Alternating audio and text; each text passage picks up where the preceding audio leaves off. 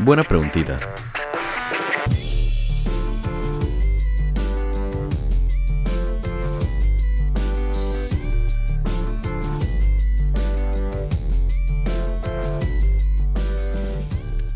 ¿Qué tal gente? ¿Cómo están? Espero que se encuentren súper bien. Les habla Daniel Robles, mejor conocido por acá como Toby, en Buena Pregunta. Y quiero empezar el, episodio de hoy hablando de... Hace un par de días estaba en un mercadito eh, así de productos orgánicos y pasé por un stand que de verdad, de verdad, tenía alrededor de 15 a 20 estilos de miel distintas, de muchísimos colores, no era nada más el dorado que conocemos, había había uno mucho más blanco, había más oscuras. Y me entró la curiosidad de investigar un poquito más al respecto de por qué hay tantos estilos de miel. Eh, por lo que la buena preguntita de hoy, vamos a poder aprender un poquito, un poquito más de esto. Ahora, la miel es tan antigua como la historia escrita y esta se remonta al 2100 a.C., ¿no? Y tenemos, tenemos escritos registros de escritos eh, sumerios, eh, cuneiformes babilónicos, donde hablan de la miel, donde la mencionan. Y su nombre realmente proviene del inglés hunic y fue el primer y el más extendido edulcorante utilizado por el hombre. De hecho, les cuento una vaina, hasta que el azúcar estuvo ampliamente disponible en el siglo XVI, la miel era el principal edulcorante del mundo. Y tengo entendido que la antigua Grecia y Sicilia eran como que los centros históricos más conocidos de producción de miel. Y a día de hoy todavía mantienen una muy buena producción de, del mismo. Ahora, la miel se valoraba muchísimo y a menudo se usaba también como moneda, como tributo e inclusive como ofrenda para ciertos reyes. En el siglo, hay registros, en el siglo XI después de Cristo, eh, campesinos alemanes le pagaban a los señores feudales en miel y en cera de abejas. Y en la antigüedad, eh, mucho antes, la miel se usaba no solamente en alimentos y bebidas, sino es que también lo usaban para hacer cemento, en pulimentos y barnices para muebles y con fines medicinales. Lo de fines medicinales siempre lo he escuchado. Mi abuela siempre me, daba, si estaba enfermo, me daba dije, miel, miel con limón. Eh, un poquitito de, eucalipto también, pero jamás había escuchado que para hacer cemento eh, utilizaban estos productos o para decorar a ciertas, ciertos hogares. Entonces, a este punto sabemos que la miel es un líquido espeso de color dorado, producido por abejas, ¿no? Que trabajan rantan para poder conseguirlo. Y este se elabora con el néctar de las plantas, con flores y se guarda también dentro de la colmena para comer en tiempos de escasez. Estoy hablando desde el punto de vista de las abejas. Pero realmente la pregunta es, no es qué es miel, sino es cómo hacen las abejas la miel. Y pues muchas flores segregan néctar como parte de su biología. Chequen esta vaina. O sea, estas flores carecen de la capacidad, lógicamente por ser flores, de mover el polen de las flores masculinas a las flores femeninas. Entonces lo que ellos hacen es atraer a las abejas y a los insectos con néctar, con la esperanza de que mientras las abejas recolectan el néctar, también puedan mover el polen, permitiendo la fertilización de las especies de plantas. Ahora, las abejas tienen un compartimiento especial en su cuerpo para poder contener este néctar. Este compartimiento, que vamos a llamar estómago de cultivo, está diseñado para permitir el almacenamiento del néctar de abeja mientras busca el alimento. Ahora, cuando la abeja recolectora regresa a la colmena, pasa el néctar a otra abeja, una abeja receptora, que lo coloca en una celda de cera para que este néctar madure. Ahora, el néctar tiene un alto contenido de humedad, quizás más del 40%, pero las abejas quieren almacenar la miel para su consumo futuro. Entonces, ¿qué es lo que hacen las abejas?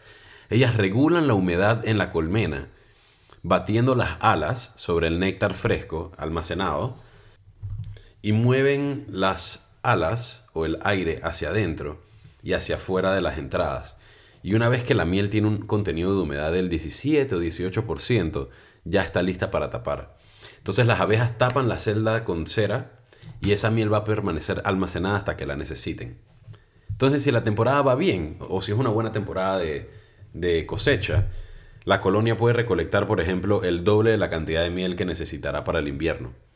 Entonces el apicultor, que es la persona encargada de, recoger la miel y, que le tenemos que agradecer a diario por la deliciosa miel que tenemos en nuestras casas, puede tomar ese extra y esa cosecha no daña en absoluto a las abejas. Entonces lo que hacen es como que tener una colmena llena, llena, llena de miel, inclusive más de lo que necesitan. Agarran gran parte de la miel, pero no le quitan toda la miel a las abejas. Y esa es la miel que nosotros consumimos. Y es importante recalcar que, que no toda la miel es igual. Dependiendo de la fuente floral del néctar, la miel puede tener muchísimos sabores diferentes. Entonces, es una combinación realmente de fructosa y glucosa. Pero también tiene trazas de polen y tiene pequeñas esencias de las plantas que crearon el néctar.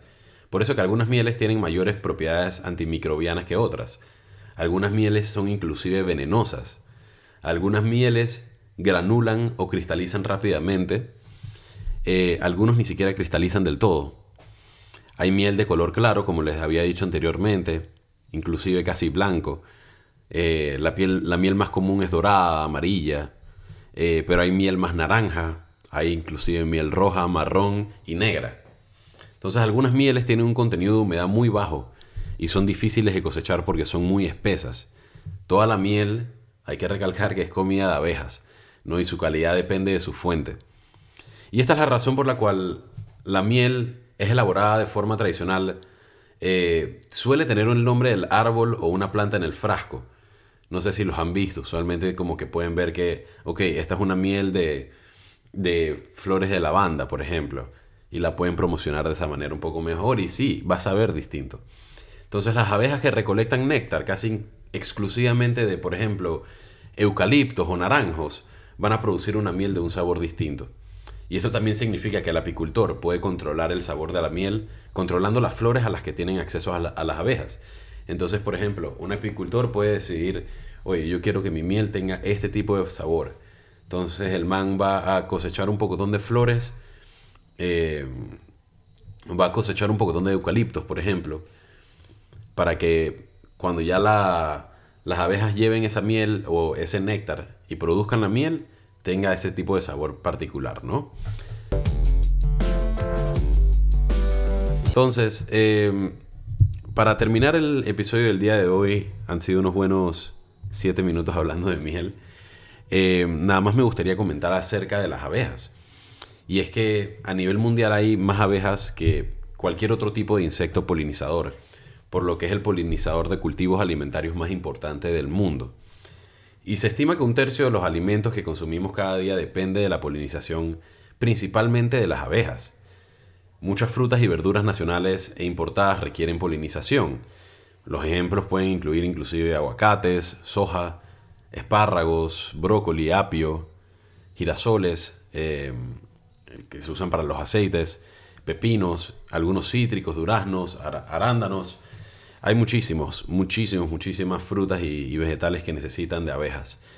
Eh, por lo que no me extraña para nada que en años recientes haya incrementado mucho el pensamiento de eh, cuidar las abejas, de tratar de protegerlas un poco más.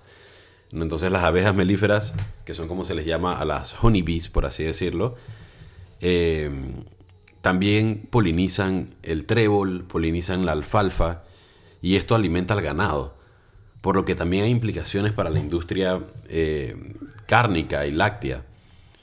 Y eso obviamente sin mencionar la cantidad de productos alimenticios elaborados a partir de todos estos ingredientes. Entonces, si hay un mensaje que me gustaría transmitirles antes de terminar el episodio de hoy es traten de cuidar a las abejas. Si ven una por ahí, eh, no la pisen, no la maten, déjenla ir en su camino porque también hay muchas especies de abejas que ahorita mismo se están extinguiendo y nada, no sé, no, no maten a las abejas, man. sean buena gente, déjenlas producir miel. Y nada, millón gracias por escuchar el día de hoy a esta buena preguntita. Y ya saben nuestros, nuestras redes sociales, Buena Pregunta Podcast en Instagram.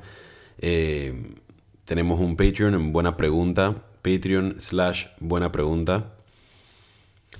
Y por último, también vas a poder ver nuestros episodios empezando en YouTube.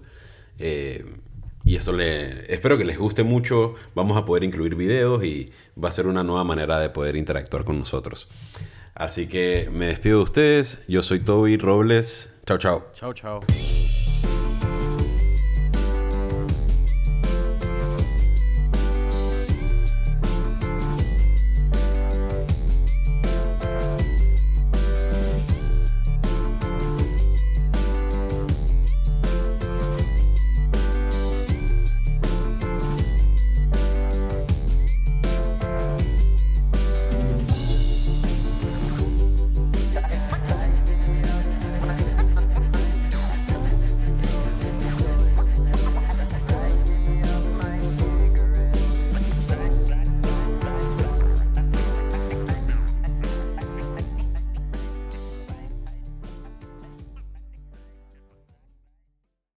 Buena Pregunta es una producción de podcasts artesanales.